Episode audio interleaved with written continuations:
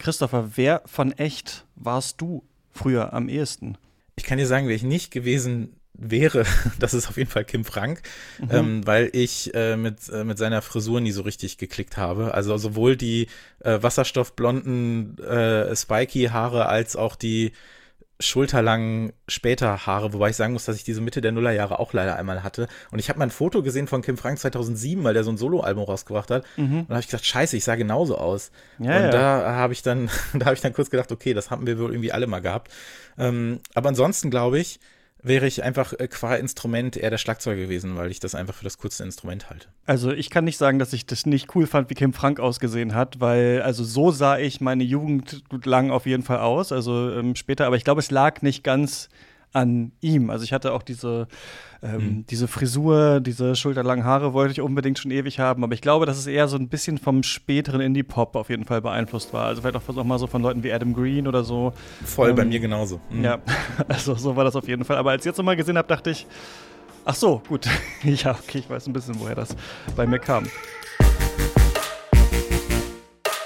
Ihr hört Katz, den kritischen Filmpodcast, heute mit Christopher Hunold. Hi. Und wir müssen in der Zeit zurückreisen. Ähm, es sind die späten 90er, die frühen Nullerjahre. Wir sprechen über echt unsere Jugend. Ich bin Christian Eichler. Hi.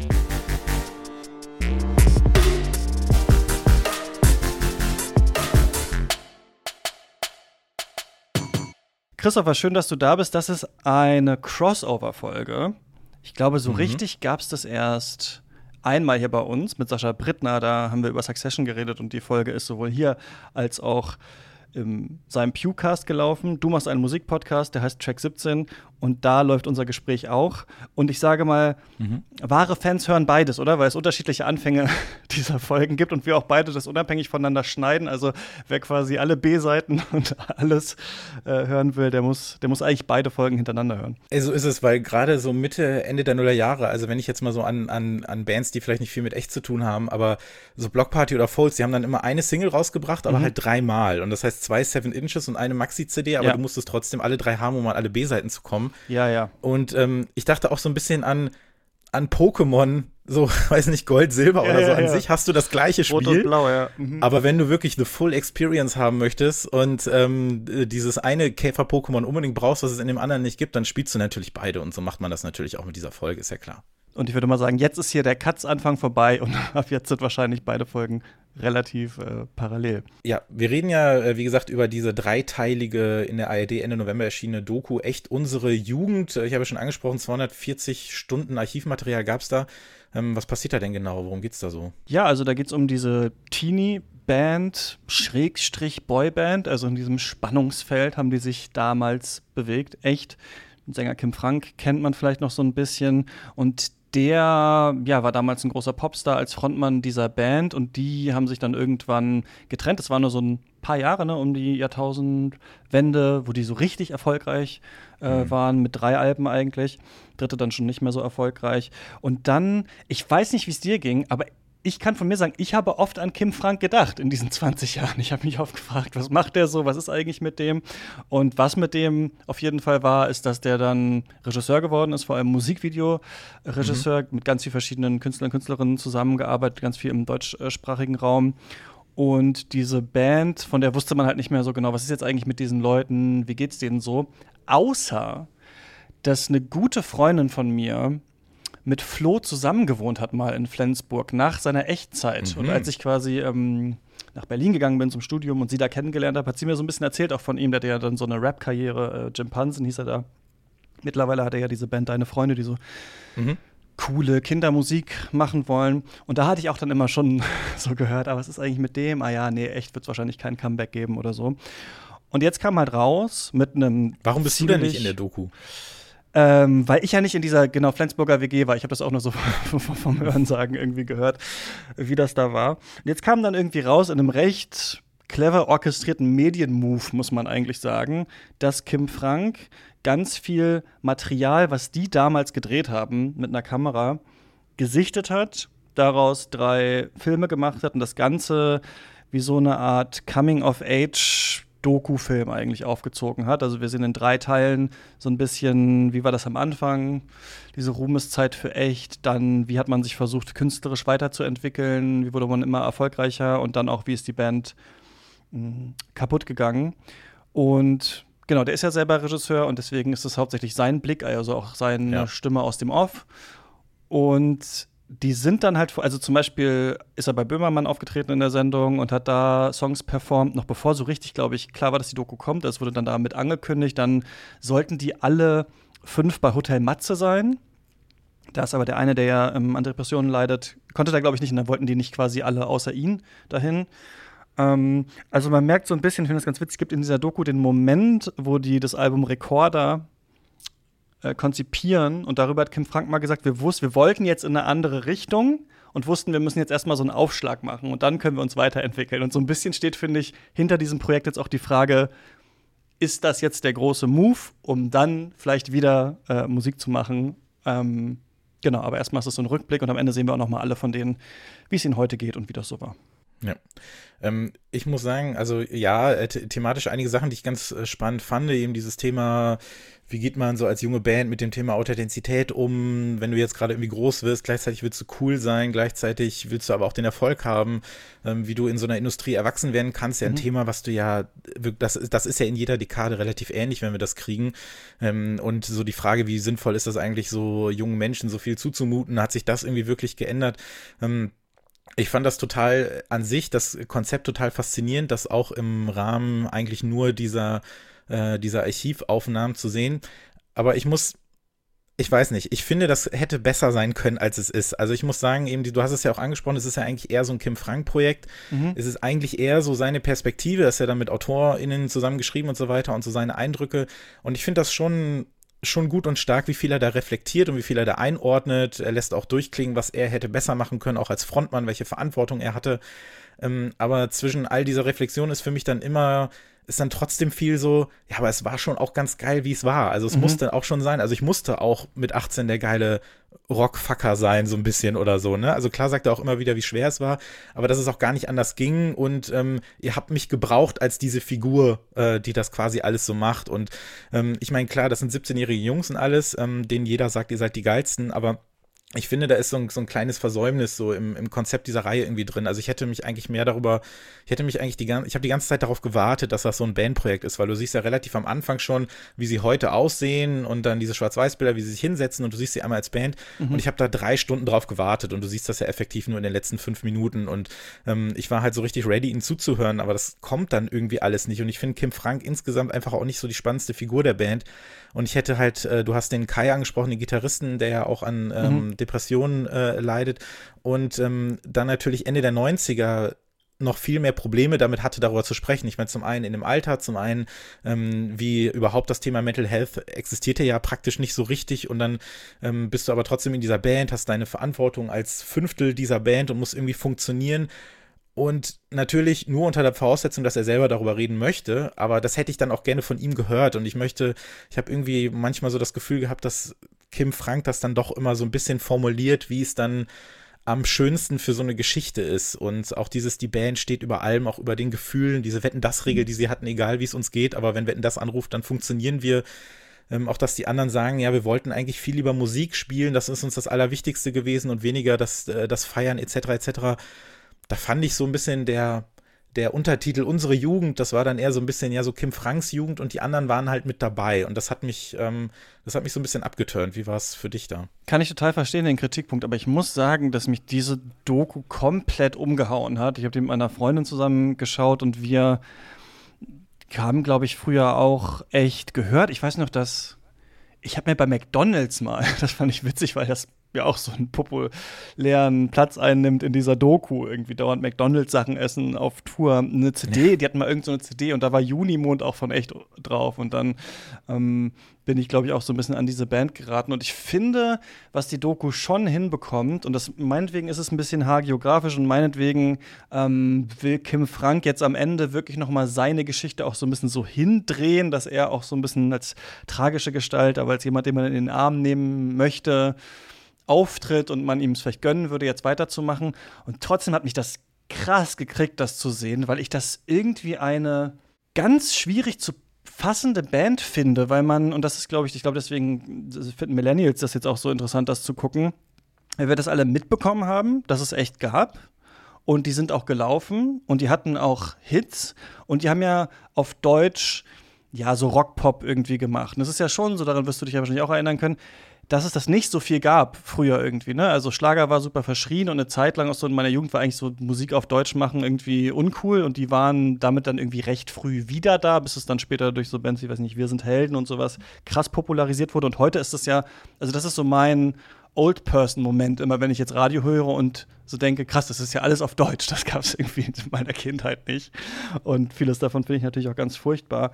Und irgendwie haben die sowas Enigmatisches, wenn man die sieht, finde ich vor allem Flo und Kim. Also ich finde die beiden, wenn man die sieht, auch und auch schon als Kinder sind die richtige Entertainer, aber auf zwei ganz unterschiedliche Weisen eigentlich. Flo irgendwie mega lustig und ich weiß noch, dass ich ihn früher auch witzig fand, irgendwie in Interviews. Habe ich jetzt, jetzt, jetzt noch mal gesehen und ist natürlich auch gut zusammengeschnitten, aber mich wirklich richtig oft beeiert über das, was der gemacht hat. Und ich finde, man sieht einerseits so, eine, so ein Abbild der Medienlandschaft früher und gleichzeitig aber ist es wie in die eigene Kindheit zu schauen, weil die wirklich genau so aussahen, vor allem als wir dann noch jüngere Aufnahmen sehen, wie ich und meine Freunde auch aussahen, als wir in Niedersachsen irgendwie Super Nintendo gespielt haben. Und ich fand das ganz bizarr. Und gerade Kim Frank als diese seltsame, fast so Engelsgestalt, den man überall reinsetzen kann und der immer so ein bisschen loserzählt und irgendwie so mit dabei ist und gleichzeitig ist es alles so unpolitisch, weißt du, was ich meine? Also bis dann der 11. September kommt, hat man das Gefühl, Politik spielt keine Rolle in dieser Zeit. Ich glaube, daran können wir uns auch alle noch so ein bisschen ja. dran erinnern, äh, zumindest als äh, weiße Männer so, dass es damals so eine mhm. krasse mhm. Zeit der, der unpolitische Zeit war und auch so eine krass hedonistische Party, Fernsehshow, Sexzeit irgendwie mhm. so. Und diese Kinder in dieser Zeit zu sehen, ich finde das ganz besonders mit diesen ganzen Archivaufnahmen, weil die fast manchmal so wirken, so sehen die natürlich auch ein bisschen aus, weißt du, wie so eine Band aus den 60ern, die auf einmal in den 90ern ist. Also ich finde, wenn man die so sieht, denkt man, oder man denkt sogar, die sind irgendwie heutig, aber wer sind diese ganzen Moderatoren, diese Moderatorin, was sind diese Fernsehformate, die wir da sehen? Es gibt's ja alles nicht mehr, Popcorn und weiß ich nicht, Ulla Kock am Brink und diese ganzen Leute. Also ich fand das bizarr, das anzuschauen, aber ich die, die Doku hat so einen Punkt, als sie auf einmal zurückgeht und wir sehen die in noch jünger. Und da saßen wir, meine Freundin und ich, mit offenem Mund davor und dachten, warum sind die da schon so souverän als irgendwie Kinder auf Englandfahrt? Also ich weiß nicht, für mich hat in mir das richtig was ausgelöst, emotional, auch wenn ich dir zustimme, ein anderer Fokus wäre vielleicht noch interessanter gewesen. Aber irgendwie hat er das, finde ich, ganz gut rausgesucht und zusammengeschnitten, dass man da irgendwie fasziniert ist, während man sich das anschaut. Sorry, ich habe viel zu lange geredet. Nee, alles gut, äh, mache ich ja auch gerne. Das ist, glaube ich, das ähm, Schicksal von, von Podcast-Menschen. Ähm, ja, ich fand auch krass, wie also rückblickend, wie schnell das eigentlich so vorbei war, weil so zwei, mhm. zweieinhalb Jahre, das ist ja gar nichts. Das ist ja wirklich überhaupt nichts. Aber ähm, in der damaligen Zeit, wenn wir auch nur so einen Referenzrahmen, wir sind ja, glaube ich, so relativ gleich alt, ne? Also 88 geboren, ja. ähm, bin ich zumindest. Und ähm, dann warst du halt irgendwie neun oder zehn Jahre, als das rauskam. Und äh, dann sind ja zwei Jahre für dich einfach mal ein Fünftel deines Lebens oder so. Und dann äh, war das irgendwie so, also ich war da so gefühlt fast zu jung für eigentlich. Meine Schwester, die ist acht Jahre älter als ich, fast so zu alt. Und wir haben so, so ein bisschen so aus zwei Richtungen drauf geguckt, aber fanden es trotzdem beide auch ganz cool. Also ich weiß auch wirklich noch genau, als wir Alles wird sich ändern, das Video im Fernsehen gesehen haben und ich dachte so, ja krass, okay, cool. Ähm, das ist irgendwie äh, Rockpop etc. Ich war da so ein bisschen eher so auf dem Hip-Hop-Film gerade, aber du hast auch angesprochen, was da so damals lief. Also das war so, ich habe noch mal ein bisschen geguckt, was war so in den Top 100 Album Charts überhaupt äh, deutschsprachig oder überhaupt aus Deutschland kommen. Und dann waren es halt, da war der krasseste Rapper, war dann Oli P. und Super Richie. Mhm. Und dann hattest du noch äh, die Guano Apes, die aber auch nicht auf Deutsch gesungen haben. Du hattest die Ärzte natürlich, die dann plötzlich mhm. wieder da waren. Äh, Westernhagen, Grönemeyer und ähm, ja, Scooter natürlich so Westernhagen, Grönemeyer oder so. pur liefen bei meiner Mutter die ganze Zeit im Auto. Also das erinnere ich auch ja. noch, dass das so die, stimmt, das waren so die, die deutschen, deutschen Künstler, die es da so ja. Gab, ja. Und was das ja eint, ist, dass das natürlich eben, bei mir war das auch so. Meine Mutter entweder, also Grönemeyer total und ansonsten halt dann Eros Ramazzotti oder so, das waren so, und Celine Dion, das waren so die Main Staples von meiner Mutter. Aber so für, ähm, natürlich dann äh, nicht deutsch in dem Sinne, aber so was dann so diese, die deutsche, jüngere Musik angeht, ähm, da war ja der, der Rap noch nicht so krass in den, äh, im Mainstream, in den deutschen Charts und so weiter, hat mich schon interessiert, aber so Musik wie die von echt, und das stimmt auch, das sagt Kim Frank ja selber in der Doku, es ist nicht so, als würdest du damit über, irgendwie überschwemmt werden oder so. Und die mhm. haben schon so ein Vakuum gefüllt. Und ich glaube, das hast du dann auch relativ schnell mitbekommen. Natürlich haben die aber auch so angedockt an diesem ganzen Boyband-Ding, was ja zu dem Zeitpunkt ja schon gigantisch war, ob es jetzt ne, die ganzen Briten oder Amerikaner gewesen sind, Backstreet Boys bis Take That oder so. Und klar haben echt da auch so ein bisschen reingepasst, weil die Musik, muss man ja sagen, die war ja auch schon die war ja super Pop in dem Sinne, ja. ne? also direkt mit dem ersten Song. Und das dockt dann ja auch an und das ist ja eben auch das, ähm, was du weißt, was du dann eben einer 14, 15, 16-jährigen Zielgruppe oder so äh, zumuten möchtest, etc. Und, man ähm, merkt aber den Grunge noch, oder? Ist dir das auch so aufgefallen, dass man in manchen Songs so merkt, ach ja klar, die kommen, also das ist natürlich die Zeit, in der der Grunge noch irgendwie so ein bisschen aktuell ist und man so ein bisschen merkt, diese rockige Geste und auch wir wollen eine Rockband sein und sowas.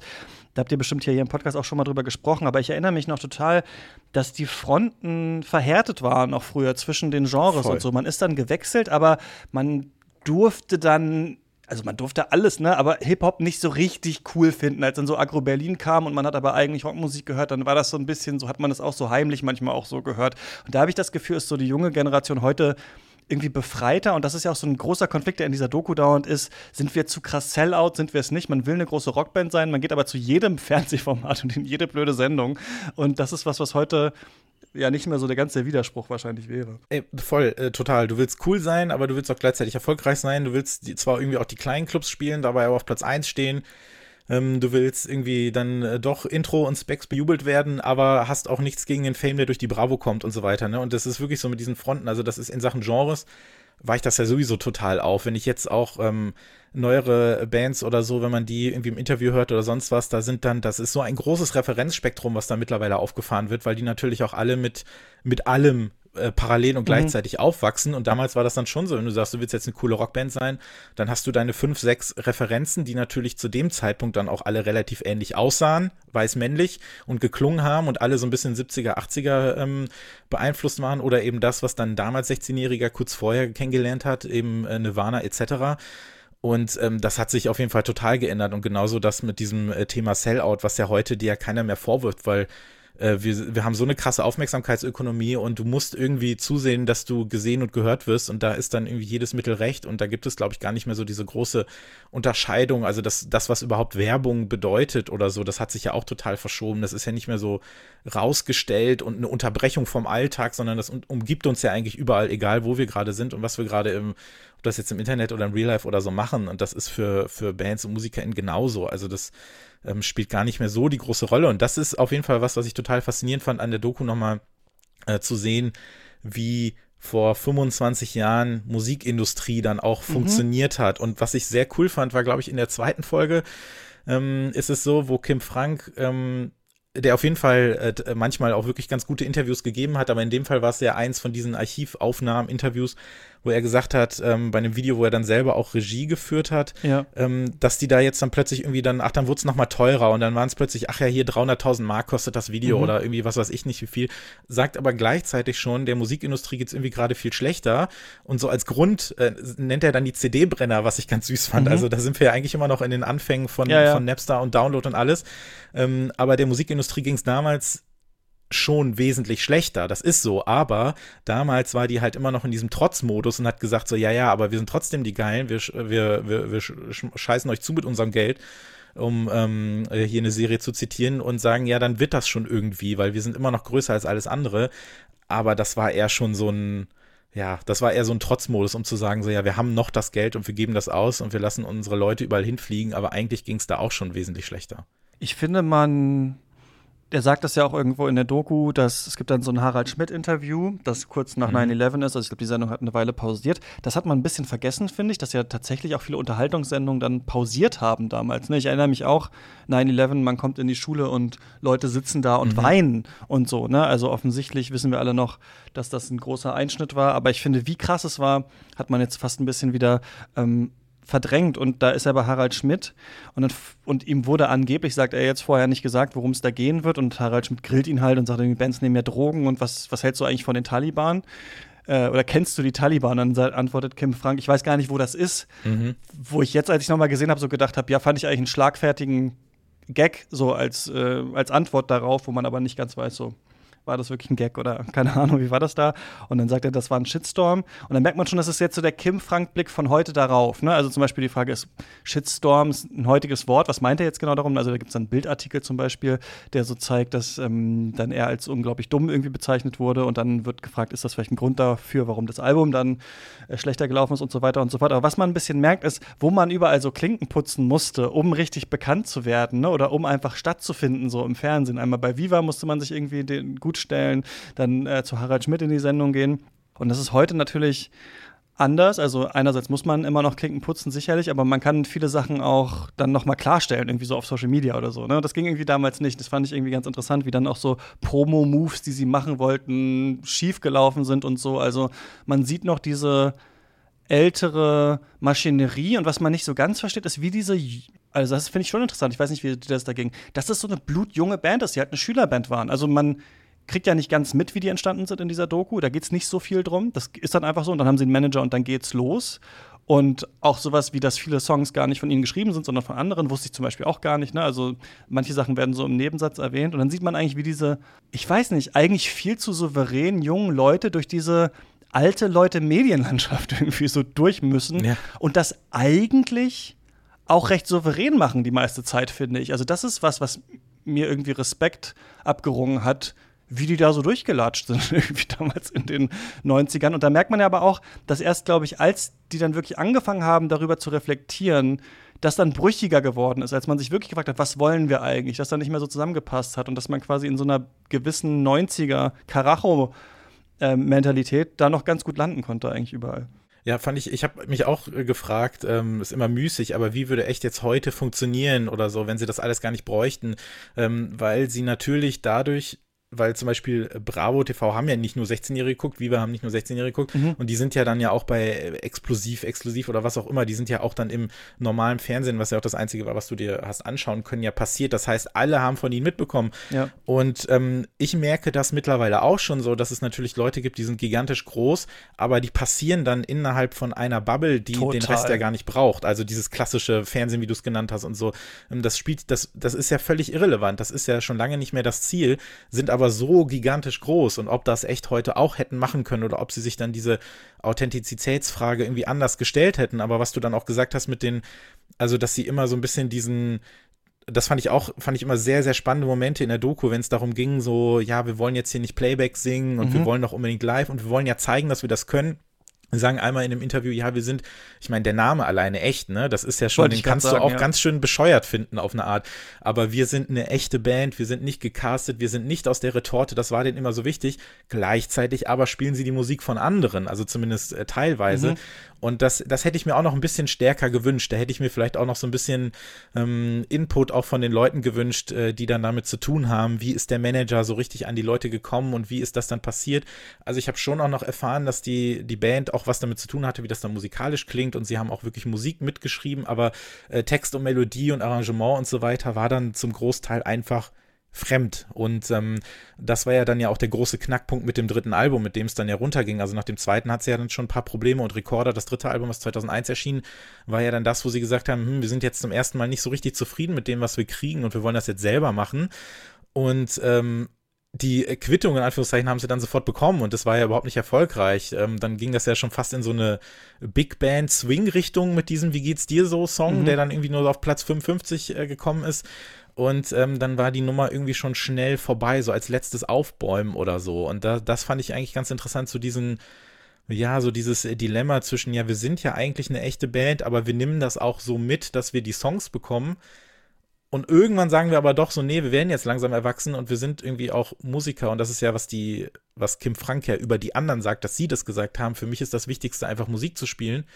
Und dass das vielleicht so ein Tacken zu spät in die Band so richtig reingekrochen ist und was man dann daraus hätte machen können oder so. Also ich frage mich dann schon manchmal, wie würde das heute funktionieren für die? Ich finde dieses Auseinanderbrechen irgendwie ganz schön beschrieben, auch wenn es jetzt von Kim Frank selber ist, aber ich finde irgendwie ganz schön, dass wirklich so durchkommt. Manche von denen wollten Musik machen und natürlich auch damit bekannt sein und sowas, aber wollten sich als Band weiterentwickeln und Kim Frank wollte halt, weiß ich nicht, reich sein und berühmt sein und wollte natürlich auch auf der Bühne stehen, aber ihm ging es nicht so stark um den künstlerischen Anspruch vielleicht in dieser ähm, in dieser Musik. Und ich finde irgendwie, man kann einerseits sagen, das ist alles total austherapiert, da hat man total viel rausgeschnitten. Kim Frank hat ja selber auch gesagt, er hat alle Kraftausdrücke, die man damals benutzt hat, so im Alltag. Also ich denke mal so ähm, ableistische, sexistische Sprache, ich weiß nicht, ob auch rassistische Sprache gemeint ist, ähm, rausgeschnitten aus der Doku. Also er meinte, mhm. die haben dauernd so geredet. Aber er wollte keine Doku darüber machen, wie man früher geredet hat, quasi, sondern er wollte so die Band zeigen. Aber natürlich hätte das natürlich auch stärker gezeigt, wie es früher war. Ne? Und ich glaube, man kann das so und so sehen. Man kann einerseits sagen, das ist irgendwie alles so ein bisschen in Watte eingepackt, so dass niemand so richtig verletzt wird. Alle haben ihren Frieden mit der Band gemacht. Wir sehen am Ende noch mal alle, ja, war es nicht irgendwie schwierig für uns. Wir waren so erfolgreich dann halt nicht mehr. Naja, was hätte sein können? Keine Ahnung. Ciao, so ungefähr. Aber trotzdem kriegt mich das auch, wenn so Gruppen von Leuten nach so vielen Jahren so einen Kriegsball begraben und irgendwie ja. noch mal sagen, noch mal so drauf zurückschauen und irgendwie sagen, ja. Also ich hatte das Gefühl, bei den Erwachsenen, kann natürlich auch gefaked sein oder so, und wahrscheinlich haben die da viel vorher drüber geredet, aber die konnten ihren Frieden so ein bisschen damit schließen. Und ich fand es auch recht berührend, zum Beispiel Flo der bei deiner Freundin jetzt ist, meinte, er hat das mit seiner Frau halt geguckt, diese Doku. Und die kannte das nicht so, also die wusste von echt, glaube ich, aber halt nicht, wie er so war früher einfach. Ne? Also für die ist das ja ganz verrückt, wie du mir die Frage ja auch gestellt hast. In der Track 17-Version dieses Podcasts, glaube ich, würde ich mir das alles angucken. So. Das ist ja nie so, dass man auf einmal eine dreiteilige Doku über seine eigene Jugend bekommt, aber bei denen halt schon. Und manchmal kriegt mich das doll. Und das war zum Beispiel auch so, als halt Blink 182 dieses Album dieses Jahr rausgebracht haben und nochmal zusammen und wir haben es nochmal gemacht und wir haben nochmal Anthem Part 3 geschrieben und sowas, weil der eine irgendwie hat einen Flugzeugabsturz und der andere hat den Krebs besiegt und so. Ich finde es ganz schön. Müssen wir jetzt diese Band nochmal sehen, wie sie zurückkommen? Ich weiß nicht. Auch wenn ich sagen muss, weißt du, was die hätten? Die hätten das Potenzial, so die deutschen The National, finde ich, zu werden, so mit aber fremdgeschriebenen Songs, die so Mucke für so, so Kneipenmucke für irgendwie alternde Millennials machen. Also ich sag, da kommt noch das große Comeback-Album. Ja, so schöne Ledersesselmusik, ja. Aber mhm, ich glaube, bei ja. The National, da müssten sie noch mal 20 Jahre äh, drauflegen. Also ohne grauen Bart geht da, glaube ich, nichts. Ja, aber ähm, ja, ich, ich, ich weiß auf jeden Fall, was du meinst. Ich finde allgemein, also das, was mich wirklich auch immer wieder reingeholt hat in die Doku, ist, ähm, du hast auch gerade davon gesprochen, mit diesem authentischen Sprech oder und so weiter, was da rausgekommen wird. Das finde ich alles gar nicht so, finde ich alles gar nicht so verkehrt, weil ich glaube, und ich meine das wirklich positiv, dass es sonst die Aufmerksamkeit auch ein bisschen auf andere Themen irgendwie gelenkt hätte, weil ich glaube, du kriegst schon mit, ähm, wie die Leute gewesen sind und wie die Jungs da gesprochen haben, weil ich finde schon, dass, wenn sie da zum Beispiel nackt im Whirlpool sitzen oder mhm. vom, vom Onanieren sprechen, wenn Dolly Buster im TV zu sehen ist oder so weiter, also ich finde das schon also ich, also ich finde, das reicht mir in dem Fall auch schon. Und ich finde daran mhm. interessant, dass du sowieso ja ein ganz anderes, und das ist, macht das, glaube ich, mit der Zeit, in der wir das jetzt sehen, auch weil wir damals schon in einer Art dabei gewesen sind, aber von außen eben und sich das angucken, diese Aufnahmen, wie die entstanden sind, das hat halt also wenn wir heute sowas aufnehmen, dann haben wir halt dieses Publikum immer schon vor Augen. Also so eine, ja, so eine gewisse Verwertung, reden, ja. mhm. so eine Verwertung ist schon impliziert, glaube ich. Und ich glaube schon, dass das damals anders war, weil die gesagt haben, hey, wir nehmen das jetzt einfach mal mit auf. Und man macht sich dann zumindest weniger Gedanken darüber, wie das am Ende aussieht. Und man filmt das einfach so für sich und hat halt nicht dieses äh, Publikum schon, ähm, schon mit dabei. Und das ist auf jeden Fall äh, ganz anders. Und das macht das jetzt eben so, ähm, so spannend, das jetzt nochmal zu sehen, oder? Ja, weil wir sind natürlich heutzutage uns bewusst, dass es Selfies gibt, machen vielleicht selber irgendwelche Vlogs. Wir wissen, was Kameras sind und wie man da reinspricht. Und bei denen damals äh, gibt es halt auch schon Selfie-Videos, ne? wie die hinten im Auto sitzen und jetzt über irgendwas reden, was gerade passiert ist. Und das ist mhm. schon spannend, das so zu sehen, vor allem, weil es, glaube ich, ja hochskaliert ist alles. Also es sieht irgendwie, ich finde, es sieht fast aus, als hätte man versucht, so einen Retrofilm heute zu drehen in, in seinem Look. Also manchmal dachte ich so, das ist doch irgendwie zu witzig, das ist doch jetzt irgendwie zu perfekt, wie die gerade reden. Ähm, das sieht fast aus, als, als hätte man es extra authentisch irgendwie versucht zu machen. Also ich fand das irgendwie auch beeindruckend, gerade wenn die jünger sind und sich filmen und immer auf ihre Pickel zeigen und so weiter und so fort. Also wir merken so, was natürlich junge Leute umtreibt, aber auch wie die Gesellschaft so an sich war. Also mh, mm, ja, so eine langhaarige Band, das war dann halt auch irgendwie verweichlicht und man wollte nicht weich sein und so. Also es sind so Sachen, auch über die, die sich so Gedanken machen, bei denen man heute so denkt, ah, interessant, dass das so die, ähm, die großen Fragen sind, die man sich damals so, so gestellt hat. Aber findest du es nicht auch, also, weißt du, ein, einer ihrer großen Hits ist Junimond. Und das ist halt ja ursprünglich von einer sehr politischen Band, dieses Lied. Mhm. Und irgendwie guckt man sich das jetzt so an und denkt sich so, was war das eigentlich für eine Zeit? Das war irgendwie so eine deutsche Einfamilienhaussiedlung, Vorstadt, Wetten, das läuft im Fernsehen Zeit, wo sie dann so eine Schülerband dann so, ja, die können wir auch noch mal im Fernsehen zeigen, die singen dann so ein bisschen ihre Lieder, schade, dass es nicht geklappt hat. Also irgendwie ist man auch erstaunt, wie der Zeitgeist da irgendwie so war, finde ich so. Man hat das Gefühl, alles ging und über nichts hat man sich so richtig Sorgen gemacht, außer dass man zu verweichlicht vielleicht wirkt oder dass man nicht rockig genug ist oder irgendwie sowas. Ja, du hast es vorhin ja auch schon gesagt, so eine, so eine sehr ähm ja, entpolitisierte Zeit oder so, was ja aber eigentlich totaler Quatsch ist. Also es ist ja nicht ja. so, dass Ende der 90er oder so plötzlich trotzdem nicht die Welt in Flammen stand und wir nicht äh, zu, ein paar Jahre vorher ähm, äh, den, den, äh, den Jugoslawienkrieg und so weiter hatten und dann und so weiter. Also alles Mögliche war ja da, ne? Ähm, Kalter Krieg etc. Also es hat ja alles entweder seine Nachwehen noch gehabt oder war im vollen Gange, aber ich kann da auch nur aus meiner Perspektive sprechen, als, als kleiner Junge der Zeit, dass das für mich alles so extrem weit weg war und ich schon noch den Eindruck hatte, ähm, dass solange man nicht nur halbwegs involviert gewesen ist, konnte man das alles halt so schön zur Seite schieben und dann war selbst sowas Politisches wie auch bei Unimund oder so, das, das wirkte alles so, oh, das haben die damals alles gemacht und die haben damals alles für XY gekämpft und so weiter, damit wir es jetzt gut haben. Und äh, das, also das hatte sowas leicht romantisiertes irgendwie auf eine Art, bevor dann natürlich der große Knall nochmal kam, der, also zumindest aus westlicher Sicht äh, 2001, mhm. ähm, dass wir da dann nochmal irgendwie so mit reingezogen worden sind. Du hast es auch gesagt mit hier, ähm, Programm fiel irgendwie aus. Äh, wir müssen gleich nochmal kurz zumindest, äh, würde ich einmal diese Viva-Doku äh, ansprechen, die es mhm. auch noch gab. Die haben einen Tag gewartet und am zweiten Tag dann so eine Call-In-Show gemacht, wo die Leute Leute dann angerufen haben oder so. Also es hat nicht bei allen so lange gedauert. Ähm, aber ja, das war auf jeden Fall eher so, das, das war so, das haben die anderen gemacht und das ist irgendwie alles lange her und das interessiert mich nicht so. Aber auch das aus so einer sehr ähm, behüteten, äh, weißen, ähm, westlichen Perspektive auf jeden Fall. Also es ist ja nicht so, als wäre das keine politische Zeit gewesen, nur äh, man hat sie nicht als solche wahrgenommen, weil man in Anführungszeichen selber nicht die Probleme, die damit einhergehen, gehabt hat. Wie fandst du diese Beziehung zu Eni van de Maiklokjes, die da ähm, in, in der Doku aufkommt? Da war ja so ein großer Altersunterschied. Also Kim Frank, glaube ich, 17. Sie ist 25. Sie, also ich finde das Fernsehen so zu der Zeit, und das, das hat mich auch nochmal so dran erinnert, dann sieht man ja so Leute wie Eni und wie Anastasia zum Beispiel von MTV und so und merkt richtig, ah krass, das waren die Leute, und Charlotte Roche, das waren die Leute, die fand ich damals auch cool. Und alles andere war so mhm. ein super altbackenes Wirrwarr eigentlich damals. Und dann sieht die so ein bisschen und denkt sich so, ja, also Kim sieht damals super cool aus, Eni auch, die könnten heute noch genauso wahrscheinlich irgendwie Insta-Stars sein. Und trotzdem ist das ja auch so eine seltsame Beziehung eigentlich. Wenn die Geschlechter umgedreht wären, würde man das vielleicht noch eher irgendwie problematisieren. Und er nimmt sich ja dann so viel Zeit, zum Beispiel in der Doku, um das wirklich auch nochmal wertzuschätzen, diese Beziehung und auch mal über offene Beziehungen zu sprechen, dass man das ja auch hätte machen können und sowas. Und im Hintergrund läuft dann das Video von Weinst du, sehen wir gerade.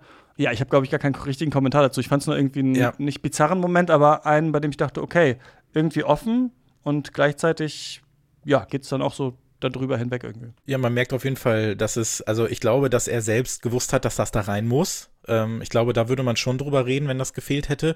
Und es ist sicherlich was, wo du jetzt heute einfach sehen würdest, das würde ganz anders thematisiert werden oder gar nicht erst passieren oder sonst wie, weil das schon ich, ich werde da jetzt nicht drüber urteilen, aber es ist schon die Art und Weise, wie so damit umgegangen wurde. Und dann hast du diesen Interviewausschnitt wieder bei Harald Schmidt, wo ich auch langsam sagen muss, ähm, so gern ich Harald Schmidt früher mal geguckt habe, aber da hat sich mein Verhältnis mittlerweile auch sehr geändert, muss ich sagen.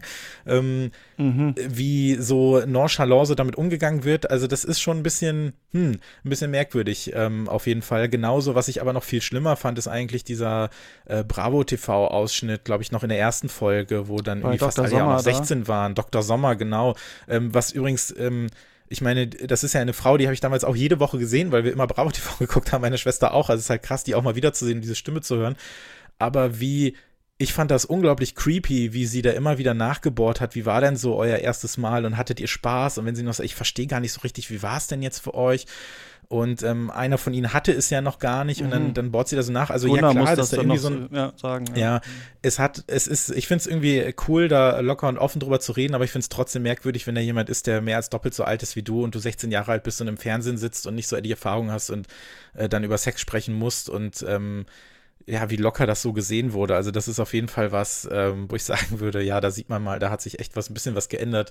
Ähm, das brauche ich jetzt ehrlich gesagt nicht mehr so wirklich, ob es jetzt äh, welches Geschlecht auch immer. Also ich fand das, fand das schon ein bisschen creepy, ehrlich gesagt. Man merkt, dass es eine krass durchsexualisierte Zeit ist in der Medienwelt mhm. einfach. Also ich erinnere mich auch noch, dass da auf Pro7 irgendwelche Werbungen, Coca-Cola, ah nee, das war glaube ich die einzige, die gender-swapped quasi, quasi war, wo der Mann die, die Cola trinkt und das äh, Cola Light, glaube ich, in, in diesem Büro, wo die ganzen Frauen arbeiten. Aber sonst weiß ich nicht, auch irgendwelche Sektwerbung und sowas war alles immer so übelst ja. erotisch äh, und heteronormativ aufgeladen. Und man merkt richtig, glaube ich, einerseits, dass es in diesem 90er-Zeitgeist irgendwie okayer wird, überhaupt offen darüber zu reden. Deswegen ist mhm. das alles so sexualisiert und gleichzeitig, wie sich diese, ja, so jungen Erwachsenen da so durchwuseln müssen, irgendwie durch dieses Fragenwirrwarr und dann ist man auch bei Harald Schmidt und dann irgendwann wann hast du die nie gefickt und sowas und man, also mhm. ich finde ihn, also ich fand ihn damals sehr witzig und ich finde auch heute noch, wenn man die Sendung so sieht, dass er krass schlagfertig ist und halt diesen so einen intellektuellen Blick auf die Welt hat und das ist einfach so eine bestimmte Art von Humor, die ich gut finde, aber gleichzeitig auch dieses Diktum immer, was man hatte, ab so ein, was hat er gesagt, ab 10.000 Euro im Monat ist jeder abschussfrei irgendwie. Das ist so was, also wer den Kopf irgendwo raussteckt in der Medienwelt, auf den muss man draufspringen und das ist halt so ein bisschen die Frage, glaube ich. Also ob das heute heute wirklich so ist, ne? Also Satire meinetwegen, aber ja, fand ich das schon so ein bisschen krass. Also ich fand es in Ordnung, dass Kim Frank es hier so selber einordnet und zeigt und manche von diesen Szenen sieht man und denkt sich, ah ja, krass, ähm, äh, habe ich verdrängt ein bisschen, wie das, wie das damals so in den Medien zugegangen ist ich glaube, bei Schmidt halte ich es einfach so, ich gucke mir einmal im Jahr Schmidt und Andrak fahren Zug an und dann bin ich wieder happy und dann backe ich es wieder weg. Ähm, weißt du, wenn diesen einen komischen, wo sie ja, da sitzen und so tun, als wenn die Zug fahren und so, und dann denke ich mir so, so behalte ich das lieber in Erinnerung, weil das fand ich einfach nur witzig. Das ist einfach nur lustig und alles stimmt einfach daran. Ähm, und dann äh, finde ich es eigentlich schon so, finde ich es eigentlich schon so, ähm, okay. Hast du das Gefühl, es gibt momentan irgendwas oder in der Richtung irgendwas Vergleichbares oder irgendeine Band oder wo du das selber nochmal so mitgemacht hast oder gesehen hast, die irgendwie fast schon versucht hat, alles zu sein und über irgendwo überall aufgetaucht ist, aber irgendwie so ihr eigenes Ding machen wollte. ist das nicht sowieso zum Scheitern verurteilt? Also fällt dir eigentlich noch irgendein anderes Beispiel als echt ein? Weil ich habe schon kurz, nur um das einzuordnen, gedacht, so eine Art von Doku könntest du eigentlich über viele machen und es geht vielleicht gar nicht so sehr um echt, sondern mehr um, um die Zeit und wie das funktioniert hat. Aber dann dachte ich, nee, das ist doch schon irgendwie so ein sehr singuläres Phänomen gewesen. Also das ist schon, die haben schon ein super krasses Alleinstellungsmerkmal eigentlich immer gehabt. Ja, dass man als Band direkt in die Mainstream-Medien reingeht, ne? Das ist eigentlich irgendwie so, so interessant, dass man nicht erstmal irgendwie, weiß ich nicht, vielleicht durch die die Kennerzeitschriften oder so äh, tingelt. Oder ich habe es mal bei einer Bekannten, die Musik auf Englisch macht, gehört, dass man, aber Deutscher ist, dass man erst so über UK oder so jetzt mittlerweile versucht zu kommen. Mhm. Also, ähm, dass, man, dass man versucht, in, in UK erstmal zu landen, weil Deutsche sonst manchmal, also heute ist es wohl umgekehrt, Deutsche können heute nicht mehr so ganz akzeptieren, dass man auf Englisch zum Beispiel singt. Also hat sich wohl so ein bisschen gedreht, aber es ist nur anekdotische ähm, Evidenz.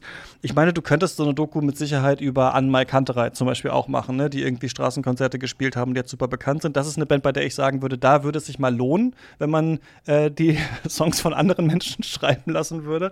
Dann äh, fände ich das, glaube ich, noch ein bisschen besser, was sie machen. Also ich glaube, es gibt das schon immer noch mal wieder, ähm, dass es so eine solche, solche Bands gibt und äh, die irgendwie so erfolgreich sind. Aber ich glaube irgendwie damals diese Mischung aus irgendwie diesem doch recht eingängigen, poppigen und gleichzeitig dieser Attitüde, es könnte noch alles passieren, man könnte noch die große Rockband werden. Das war irgendwie dann doch ganz interessant. Also ich finde es auch irgendwie ganz schön an der Doku, dass man sich so denkt, hättet ihr doch noch mal alle ein bisschen länger das versucht, vielleicht wäre was rausgekommen, aber man sich auch denkt, nee, vielleicht hätte es auch einfach nicht geklappt, vielleicht wart ihr auch einfach zu unterschiedlich. Aber ich finde man, wie bei vielen natürlich Band-Dokus, das ist ja so ein Gefüge immer, so eine Band und genauso wie bei echt muss es ja auch eigentlich sein, oder? Du hast halt den, den Frontmann, der halt immer vorne stehen will und überall sein Gesicht hinhält. Dann hast du so einen, wie so einen zweiten Frontmann mit Flo, der halt auch alles so ein bisschen antreibt, der auch noch der Drummer quasi ist, aber auch noch die Songs meistens geschrieben hat und so.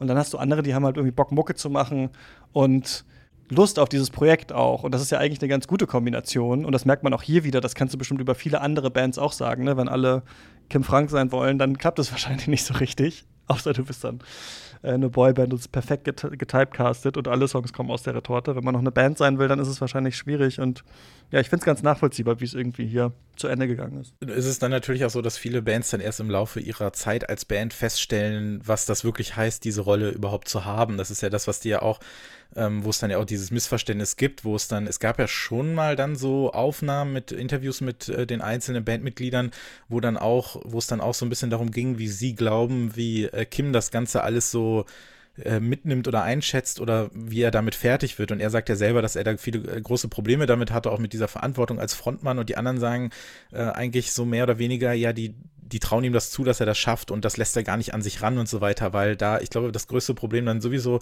was dann vorher passiert, bevor Bands auseinandergehen, ist schlicht und ergreifend die Kommunikation, in Klammern mangelnde, fehlende oder fehlerhafte Kommunikation, was dann ja auch dazu geführt hat, dass du irgendwann halt feststellst, du kannst nicht mit fünf Leuten erwarten, dass du halt deine ganze Karriere über immer das Gleiche möchtest.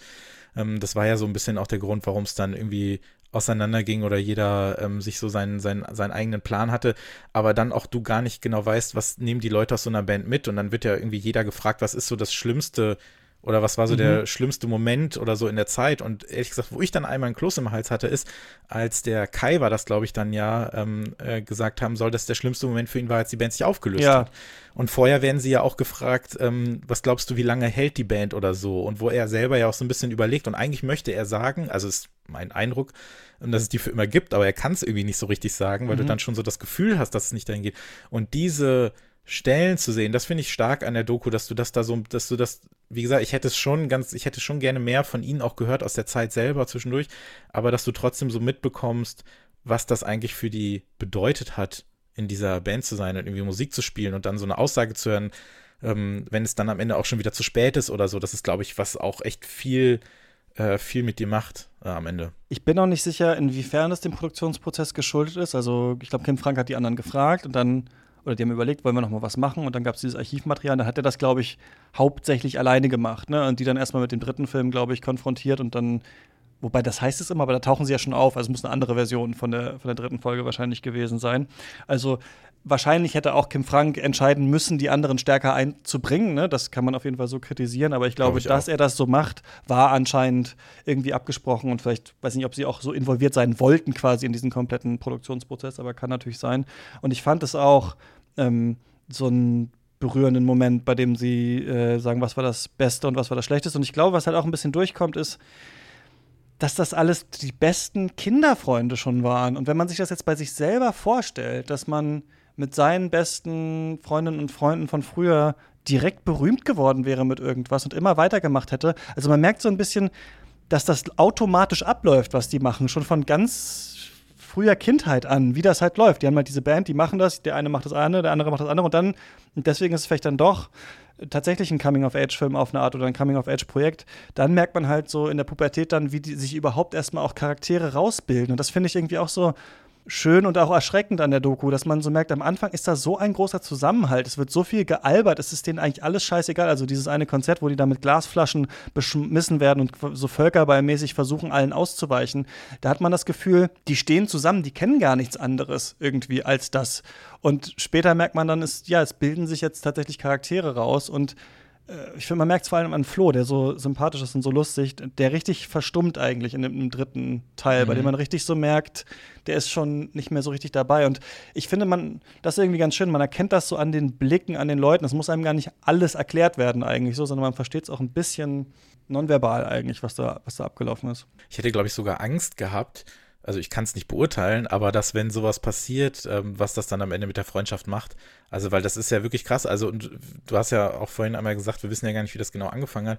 Die hießen ja vorher Seven Up und waren dann ja so eine Schülerband mhm. und haben dann irgendwie aber auch schon als elf, zwölfjährige, da waren dann auch noch zwei Mädchen in der Gruppe, was aus denen irgendwie geworden ist oder warum die keine Lust mehr hatten oder wie auch ja. immer, weiß man gar nicht. Hätte mich ehrlich gesagt auch interessiert, was ja. da so die Beweggründe gewesen sind. Ähm, und die haben ja auch schon vor äh, kreischenden Mitschülerinnen mhm. gespielt und ich dachte aber wo, das muss ja irgendwo herkommen. Also, äh, wie hat das denn überhaupt angefangen und warum ist dieser äh, Manager, Manager, der dabei, ja dann ja. wirklich ähm, der dann so diese krasse ähm, ähm, Bezugsfigur gewesen ist, den hätte ich auch noch mal gerne gehört. Ähm, wo kam das denn her, dass er irgendwie sagt, so, ich bin irgendwie seit fünf Jahren raus aus der Schule, aber ich will mit dieser Band irgendwie jetzt am Start sein und die managen oder so. Das hätte mich noch interessiert. Da sind so ein paar Fragen offen geblieben, aber ich finde das krass und die haben ja wirklich so früh dann angefangen. Und es war ja irgendwie fast schon unvermeidlich, ähm, äh, unvermeidbar, dass sie da irgendwie äh, am Start sind und äh, da irgendwie diese Karriere machen, wie auch immer sie dann aussieht. Also das ähm, fand ich schon krass, aber ja, je, ähm, ja, it's better to burn out than to fade away, sagt man ja ähm, äh, manchmal so. Ähm, vielleicht hätte es auch gar nicht anders auseinandergehen äh, können. Aber es stimmt, da sind bizarre Figuren drin. Ich finde auch ganz interessant diesen Bodyguard, der auf einmal dazu geschaltet wird, diesen Seekuh-Mann, der dann seine Bloß Truppe auch nicht dabei stehen hat. bleiben, keine Ge Autogramme. Genau, der dann halt immer dabei ist. Und den wir dann auch sehen, wie er mit Kim Frank im Pool rumalbert und irgendwie so eine Art Ziehvater äh, für ihn wird. Das wirkt auch fast wie aus so einem Biopic-Film, finde ich, so wie irgendwie äh, erfunden. Und doch, ich glaube, ich finde das ganz gut, dass dieses, die, diese Doku hat fast so eine Art Enigma oder ist von Kim Frank so gemacht, das kann ich nicht genau sagen, aber die fängt eigentlich an und echt sind schon da. Und dann kommt deren erstes Musikvideo und dann wissen wir, das ist die Band, die sind jetzt da und dann werden die quasi fast automatisch super berühmt und bleiben irgendwie so. Und dann fallen die so auseinander und dann ist es auch vorbei. Und dann sagen kommen noch mal die alten und sagen ja war irgendwie schade aber war auch gut so. Und so war es halt. Und ich finde ja man kann das nicht ganz finde ich sich selber eigentlich erklären. Und das fand ich glaube ich das faszinierende daran das zu schauen. Deswegen fand ich es so unterhaltsam kann aber total verstehen wenn das andere Leute nicht abholt.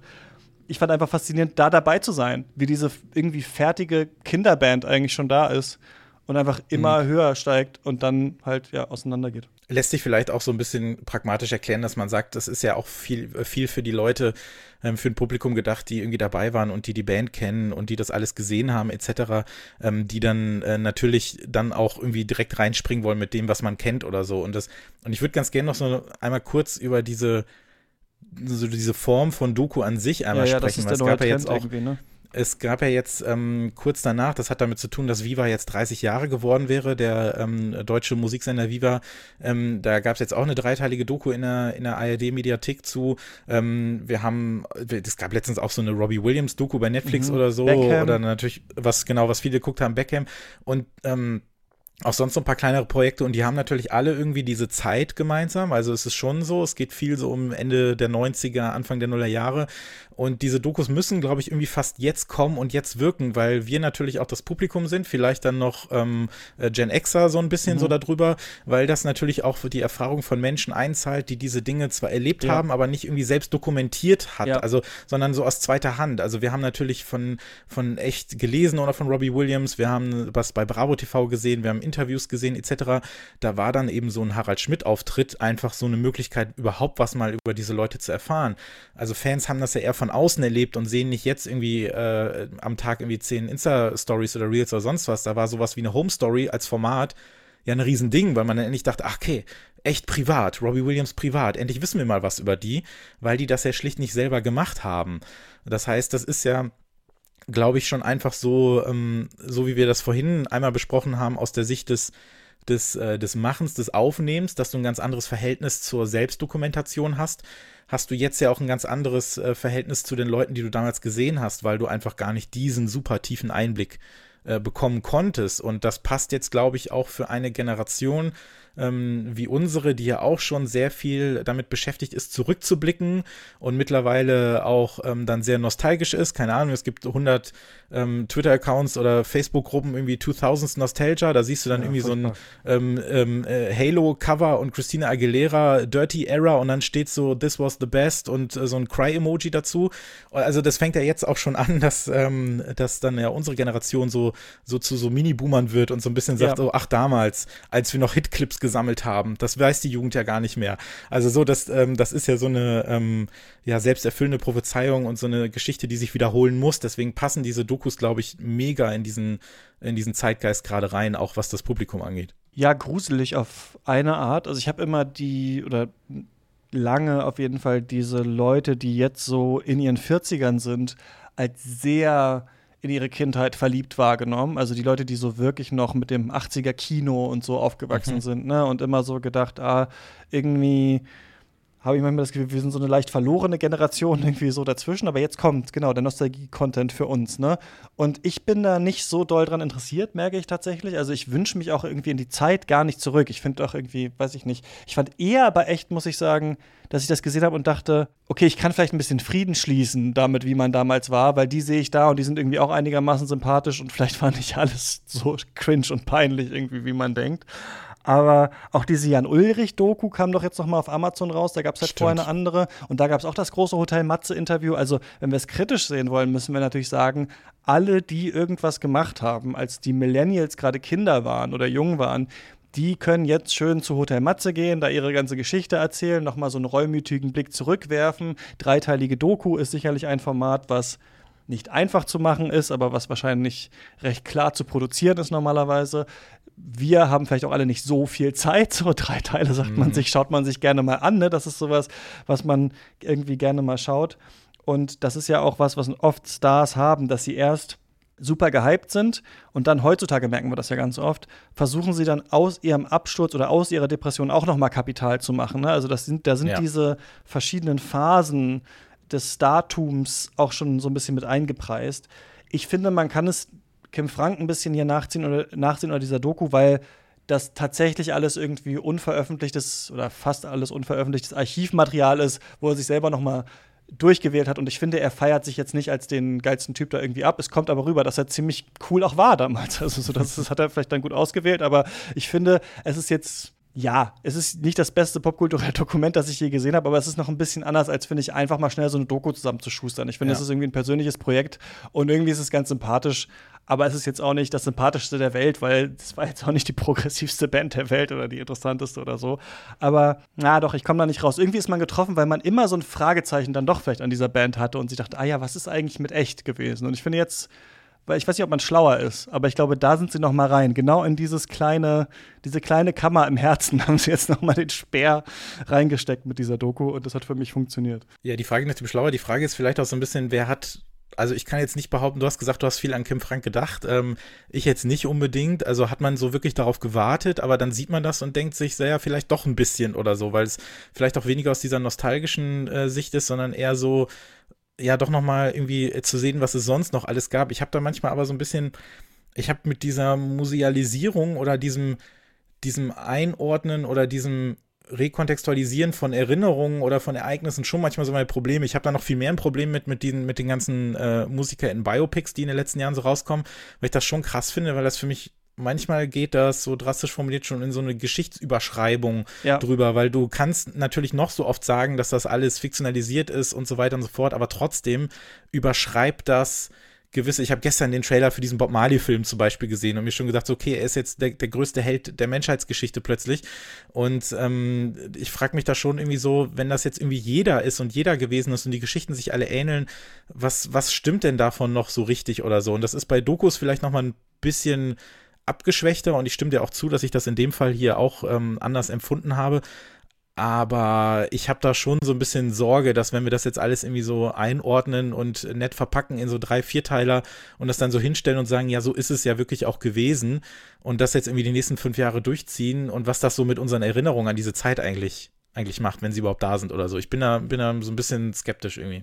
Also ich sage jetzt schon, ich verurteile den Trend. So, das brauchen wir jetzt nicht zu jedem äh, Phänomen, was es damals gab. Aber auf diese eine Reise bin ich jetzt ganz gerne ähm, also mitgegangen. Mr. President, aber, ja. Dreiteiler und Blümchen bist du nicht dabei, oder wie verstehe ich das jetzt? Ähm, nee, ich glaube nicht. Schon bei dieser, also wo ich jetzt gerade bin, war die Viva-Doku auch Ege geoblockt, die echt irgendwie nicht. Das, also ich wäre fast drin gewesen, aber jetzt bin ich eigentlich auch ganz froh. Ich muss jetzt nicht, nee, ich muss jetzt nicht die ganzen 90er nochmal dokumäßig ähm, aufgearbeitet sehen. Ich glaube, ich habe einfach nicht so viele Fragen an die Zeit für mich jetzt selber. Ähm, aber ja, ist, glaube ich, ein Geschäftsmodell die äh, Viva-Doku hätte, die ist auch, die ist auch nur halb so kurz oder so. Ich habe die jetzt auch die Tage gesehen, die ist ganz nett, aber die lässt auch extrem viele Fragen offen.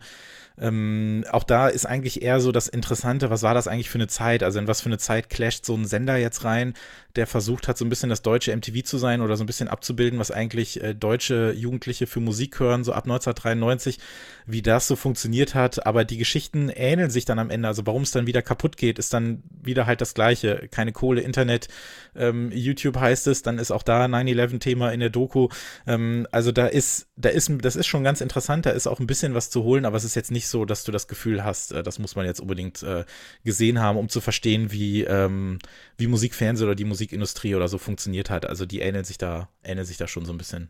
Bei uns ist immer die Frage, muss man das gesehen haben? Muss man echt unsere Jugend gesehen haben, Christopher? Nein, muss man nicht. Ich empfehle es aber trotzdem. Ähm, vor allem vielleicht, wenn man noch einen Tacken zu jung ist oder zu jung gewesen ist äh, für diese Zeit, weil ich das wirklich auf eine Art sehr ähm, authentisch und auch fast ein bisschen ergreifend gefunden habe, wieder so fünf sehr, sehr junge Freunde ähm, durch diesen Musikindustrie-Zirkus der späten 90er Jahre so äh, gewandert, ähm, gewandert sind oder gewandert worden sind, fast schon, um das irgendwie so ein bisschen zu gucken, um das nachvollziehen zu können. Und ich finde, das kann man sich durchaus mal anschauen.